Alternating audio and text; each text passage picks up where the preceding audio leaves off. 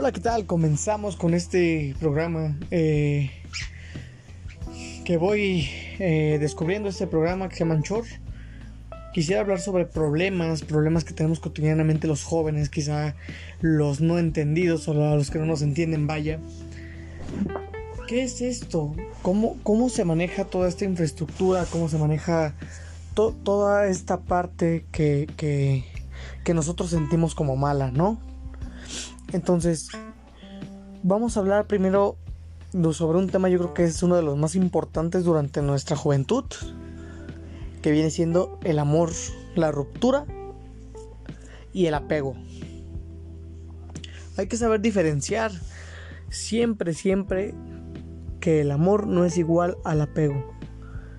Cuando tú sientes amor por alguien es porque vas a dejar brillar a ese alguien y siendo libre ella te va a querer o él te va a querer. ¿Sí? Pero no puedes estarle prohibiendo cosas como no quiero que te vean, no quiero no quiero que vean el tesoro que yo tengo porque si no alguien más me lo va a quitar. Eso eso señores se le llama apego. Es algo que tenemos que evitar a toda costa en una relación. ¿Cómo evitarlo? Nunca dependas de alguien emocionalmente. Sí, alguien te puede provocar demasiada felicidad cuando estés con ella o con él. Puede convertirse en algo muy especial. Pero recuerda, siempre ten los pies en la tierra. Nadie somos de nadie. ¿Sí? Nadie somos de nadie, nadie va a venir a salvarnos en nuestras crisis. A final de cuentas nos vamos a tener a nosotros y a nuestro amor propio. Hay que pensar seriamente en esto. Es algo que siempre se nos olvida cada que iniciamos una relación o sentimos que estamos enamorados hay que desidealizar esta, esta cosa del amor romántico. ¿Hasta dónde es bueno el amor romántico? Sí, yo sé que ahorita es muy confuso el, querer y el amar. Vaya. Eh, las idealidades de género quizá influyen un, poco eh, eh, en este aspecto. debido a que a la equidad, hablo sobre la equidad más que nada. Eh, no me abras la puerta del coche, o no pagues por mí, o porque estás pagando por mí, o qué sientes sobre mí. No, recordemos, somos personas, no somos objetos, ¿sí? Esta es la cosa número uno que tenemos que recordar siempre. No somos objetos, objetos de nadie, ¿ok? Entonces, ¿cómo, cómo vamos a, cómo es querer? ¿Qué tengo que hacer? Pero ¿por qué estoy en duda? No, tranquilo. Deja que fluya. Deja que fluya esa persona contigo. Tú te tienes que sentir bien contigo mismo. Yo ahorita estoy pasando por una ruptura de 5 años este, de relación. Es muy difícil para mí, pero poco a poco me estoy dando cuenta del mal que yo le hacía a esa persona. Porque sí, cambiamos muchos aspectos yo por ella y ella por mí. Pero hubo un momento donde ya no nos sumamos o yo solo le estaba restando a ella. Y es ahí donde tenemos que entender que no todo se puede, no todo se puede tener. Es dificilísimo soltar a alguien que amas, definitivamente. Pero yo tenía apego también. Yo no quería que nadie la viera, no quería que nadie la conociera. Y yo evité que tuviera ella muchas amistades que quizá pudieran haberle ayudado en el proceso que ahorita está pasando. Y es lo que tenemos que pensar, hombres más que nada, porque hay pocas mujeres que hacen eso, pero hombres más que nada, tenemos que pensar en no ser tan egoístas con nuestras parejas. Vaya. Hay que saber hasta qué punto sí y hasta qué punto no.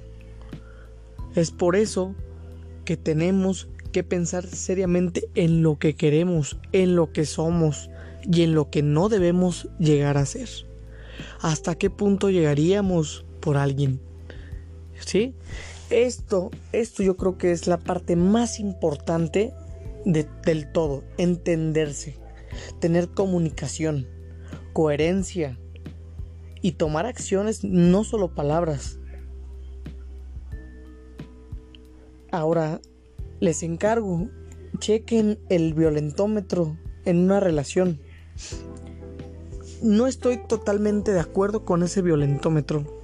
En algunas partes, por ejemplo, yo nunca he estado de acuerdo en agresiones ni verbales ni físicas. siento que una persona por una, pareja por más por más que se, que se lleve bien, no se tiene por qué faltar el respeto de cierta manera. ¿A qué me refiero? Qué cabrona, qué estúpida, qué pendejo, qué idiota.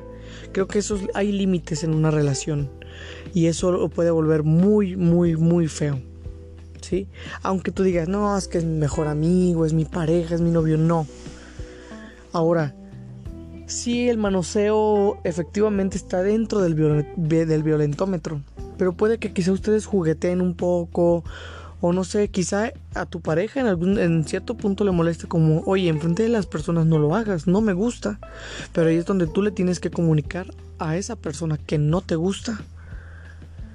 Pero lo más importante, y también lo digo por hombres, incluyéndome, no hay que ser manipuladores, porque creo que esta parte la viven todas las mujeres en alguna relación.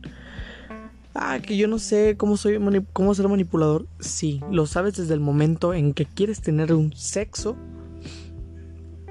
y ella te dice, "Ahorita no tengo ganas" y tú cambias de actitud. Y sabemos con qué afán cambiamos esa actitud. Inconscientemente también lo hacemos, sí, pero no es excusa, es manipulación.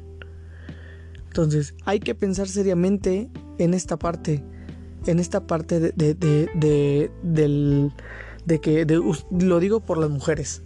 Hay que pensar, tienen que pensar, a ver, pero ¿por qué me estás, por qué me estás manipulando? ¿Sí? Entonces tienen que evitar eso, mujeres. Eso está un poco mal. No les digo que se cierren a nada ni nada. O sea, coméntenlo, háblenlo háblenlo porque no, nada se obtiene cuando dices, es que eso está mal. No, hay maneras también asertivas de comunicarse con tu pareja. ¿Sí? Hay maneras muy, muy, muy asertivas y nada más así como, como, como, como mencionarlo. Mm, solo siendo objetivo durante esa, durante esa parte, no vas a llegar a nada él va a sentirlo como una amenaza y él va, va a poner una barrera y quizás se arruinó algo padre que tenían, pero no pudieron comunicarlo asertivamente. ¿Sí? Hay que saber también comunicarse entonces, chicas. Ahora, vayamos a la parte del amor. El amor, ¿qué es el amor? Sí, el amor es como te lo describen, si sientes este cosquillas en tu estómago, sientes nervios al ver a esa persona tan especial para ti. Pero, ojo, ojo, recuerden que no es lo mismo que apego, ¿sí? Cuando nosotros amamos a alguien, no estamos vigilando, no estamos eh, presionándolas. Recuerden, no pueden prohibirles algo que les permiten sus papás. Esa es una frase muy cierta que a mí me dijeron y que yo he leído bastante, me puse a reflexionarla y dije, es cierto, no estás haciendo nada malo. Ahora, sí, podemos llegar a acuerdos especiales como, no sé, ¿sabes qué? Esta persona me está molestando un poco, ¿qué pasa? Normalmente esta parte la tomamos como celos. Sí, efectivamente es una inseguridad. Inseguridad que nosotros podemos tener de ambos lados, vaya.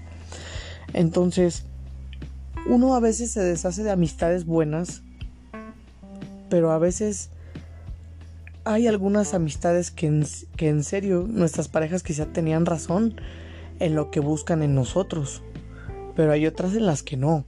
Tenemos que ponernos a pensar, a ver, yo quisiera que me lo hicieran, no. Yo yo estoy haciendo algo malo, yo estoy haciendo algo bueno y hay que fortalecer estas redes sociales que, nosotros eh, estamos desarrollando, vaya. Y en redes sociales no me refiero a Facebook, no me refiero a Twitter, no me refiero a Instagram, me refiero a nuestras redes sociales de nuestro alrededor. ¿Qué pasa? Yo confié tanto en una persona, tanto, tanto que ahorita se me hace muy, muy difícil confiar en alguien más. En mis padres no confío, ni en mi hermano, creo que es el más acercado. Pero yo también tengo una tipo de dependencia.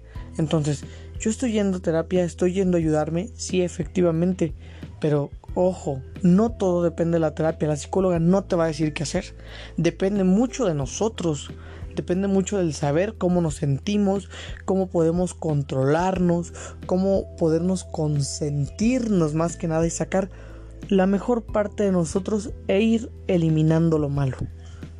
Creo que es lo que tenemos que pensar ciertamente. Ahora, hablemos sobre sobre cuando tú sientes amor por alguien es porque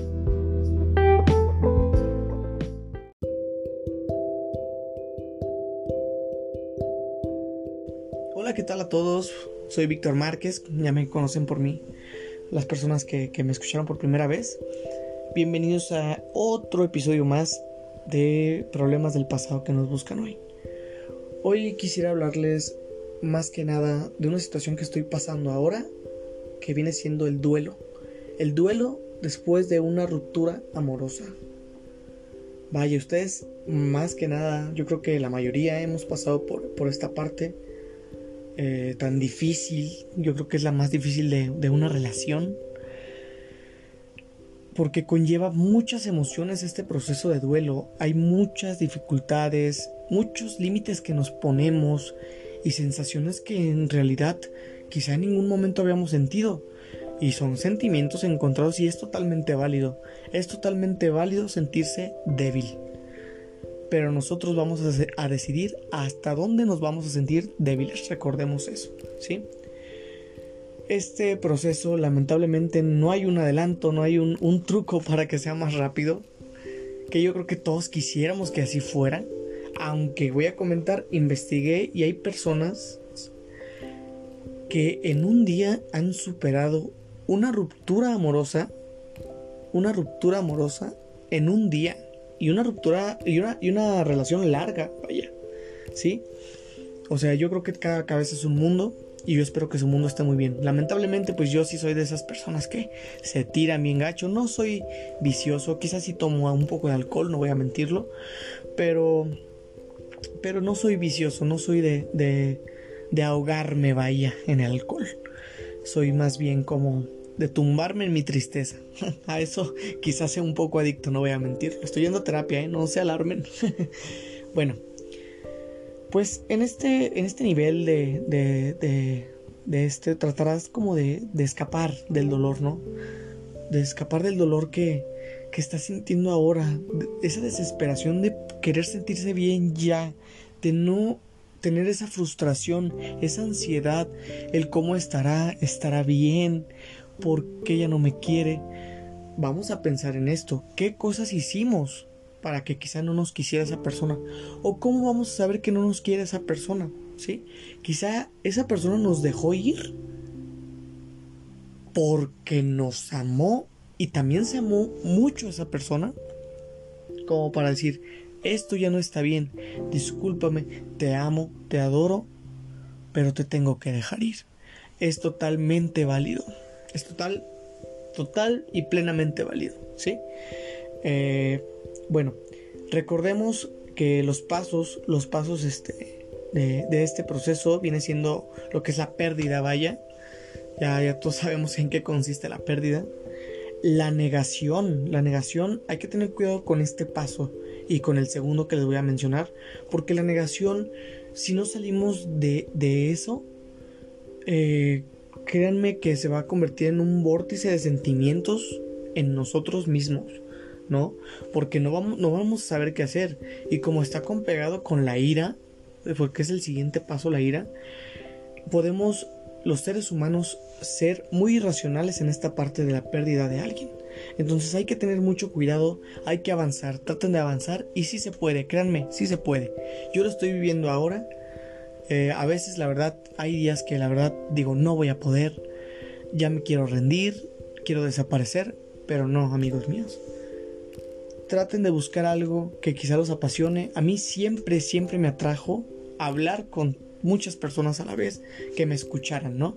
Estoy intentando esto nuevo, este podcast.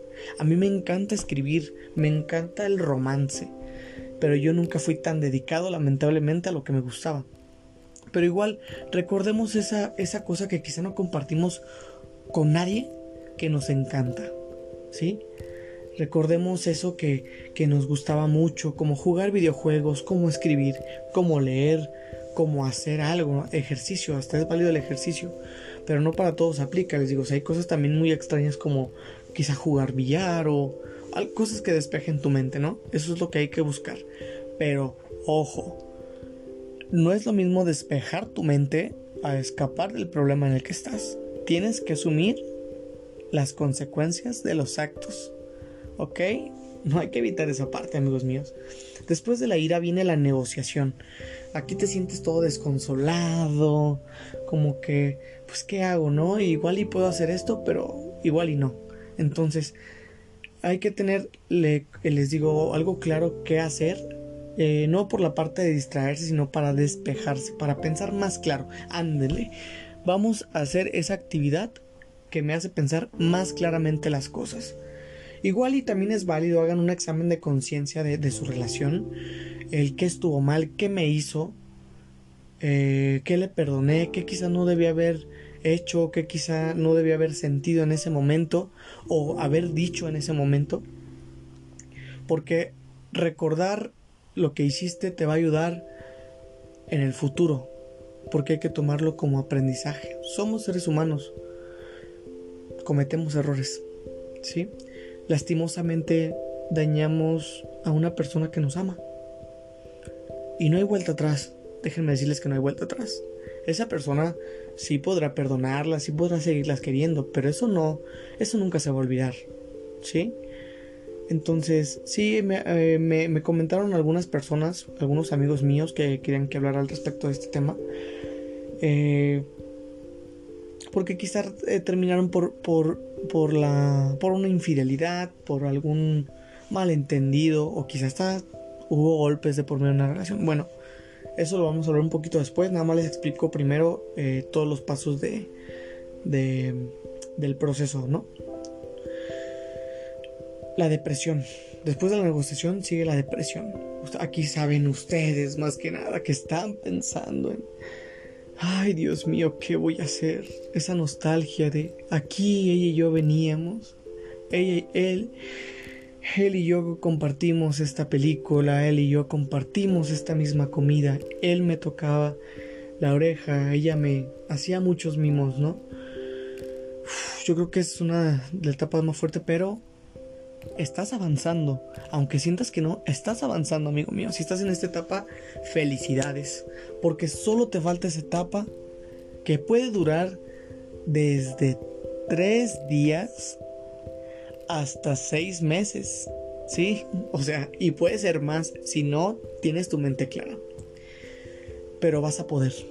Porque el siguiente paso es la aceptación. Aquí es donde vas a tener tu confianza, tu tranquilidad y vas a seguir trabajando para mejorarte a ti mismo, para no cometer esos errores después y que no te vuelva a doler de esta manera, para estar tan sanamente, tan sanamente sanos, vaya, de decir, ok, yo estoy aquí, te quiero mucho y todo. Si no quieres estar aquí, yo no te voy a rogar. Vete. Vete, pero ya tú, tú, tú pones tus límites. Tú puedes volver conmigo, ¿no? Y hablar conmigo quizá las cosas bien. O bien, tú puedes hablar bien las cosas conmigo, pero ya no vas a tener una oportunidad, definitivamente. Ahí también depende mucho de cada persona. Yo creo que nadie te puede decir lo que está bien o lo que está mal. Eh, aunque algunas cosas quizás sí sean un poco incorrectas, hay que pensarlas quizá individualmente. Em, recuerden, pues no, es necesario odiar a esa persona, porque quieran o no, en algún momento nos causó demasiada felicidad esa persona.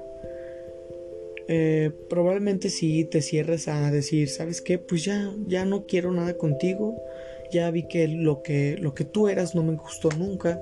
Y más si esa persona quizá no no trabajó tampoco en ella misma pues vas a decir ay no sigues siendo el mismo. Tú crees que te voy a dar otra oportunidad claro que no. Después de todo lo que me hiciste y ahí es donde viene todo agárrense. Si le quieren rogar a alguien agárrense porque este paso va a ser muy canijo muy canijo si si buscan a alguien en un futuro. Más bien nada mejor como terminar sanamente. Hablar bien hablar de lo que nos afligió, hablar de los problemas que tuvimos, que hicimos, lo que nos quisimos, es importantísimo. Para que los dos, pues, no felices se van a ir, pero se vayan reflexionando que sí fue todo muy bonito, pero hubo muchos problemas. Quizás se conocieron muy pequeños y estaban muy inmaduros, quizá eh, no estaban, no estaban eh, preparados para algo formal, ¿no? Y quizá tú decidiste cambiar al final y pues esa persona ya como que dijo, es que nada más me estás perdiendo y cambiaste. No, pues tienen razón, ¿eh? Tienen de cierta manera razón. Porque quizá estamos viendo cosas que pues, nos están alejando de esa persona y es donde queremos más su atención, ¿no? Es la parte esta de, de que quizá muestran el desinterés o así lo sentimos nosotros y es donde queremos estar a duro y dale, a duro y dale, a duro y dale. Pero bueno, a lo que voy, no no es necesario odiar a la otra persona. Más bien, después de terminar sanamente o mal esa relación, yo creo que si terminan mal una relación, eh, yo creo que las esperanzas de que, de que lleguen a volver a encontrarse y hablarse, porque no estoy hablando ni de regresar, ¿eh? de hablarse, pues van a ser cero, definitivamente. Quizá va a haber una parte aferrada, pero pues otro va a decir, no, algo de aquí. Si terminaron bien, pues véanlo por el lado de que Quizá podrán ver a esa persona, saludarla y vaya, no se cierren a nada. Quizá hasta puedan empezar otra historia y con mucho más amor y respeto del que al principio se merecían ambos. No se cierren a nada, recuérdenlo. Pues esta persona simplemente fue un aprendizaje, algo que pues la vida nos puso para endurecer eh, nuestra piel, nuestro corazón y mejorar nuestro criterio. No se cierren a, a volver a amar, aunque ustedes digan, Dios mío santo, fue una relación tan larga, le entregué todo de mí, todo y cada parte de mí. No se sientan mal, de verdad, no se cierren. Estamos a tiempo, yo creo, a mi edad, tengo 22 años por cierto, por si no les he dicho. A mi edad, pues sí, nos falta mucho por vivir y muchos adultos nos lo mencionan, te falta mucho por vivir y ah, es un horror a veces escuchar todo eso, ¿no? Pero una persona me dijo, vive cada día, no vivas pensando en el futuro. Esta frase yo creo que me va a ayudar mucho, me la acaban de decir ayer y es como, como si quisiesen decir paso a paso y vas a llegar a tu destino, ¿no? A tu, sí, sí, sí, a tu destino, vaya. Recordemos, no hablo del destino Hablo de destino en cuestión al lugar emocional al que nos va a traer paz y eso, porque a final de cuentas el destino que nos depara en el futuro lo creamos nosotros, ¿ok? Tú vas a decidir si quieres ser una persona rencorosa, poco sociable, antisocial, eh, pero hay cosas que tú puedes controlar para, para bien de los demás y hay otras cosas que lamentablemente tienen que estallar. Bueno, yo les comento esto. Les comento que es muy importante para este proceso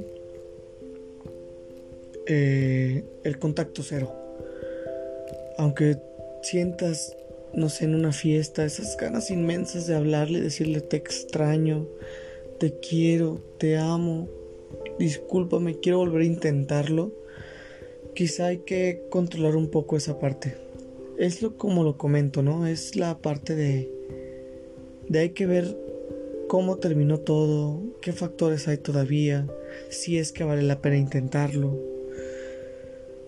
Pero no piensen que vale la pena intentarlo, no. Hay, eh, tienen que visualizarlo bien, tienen que verlo de todos los, los puntos posibles, ¿no?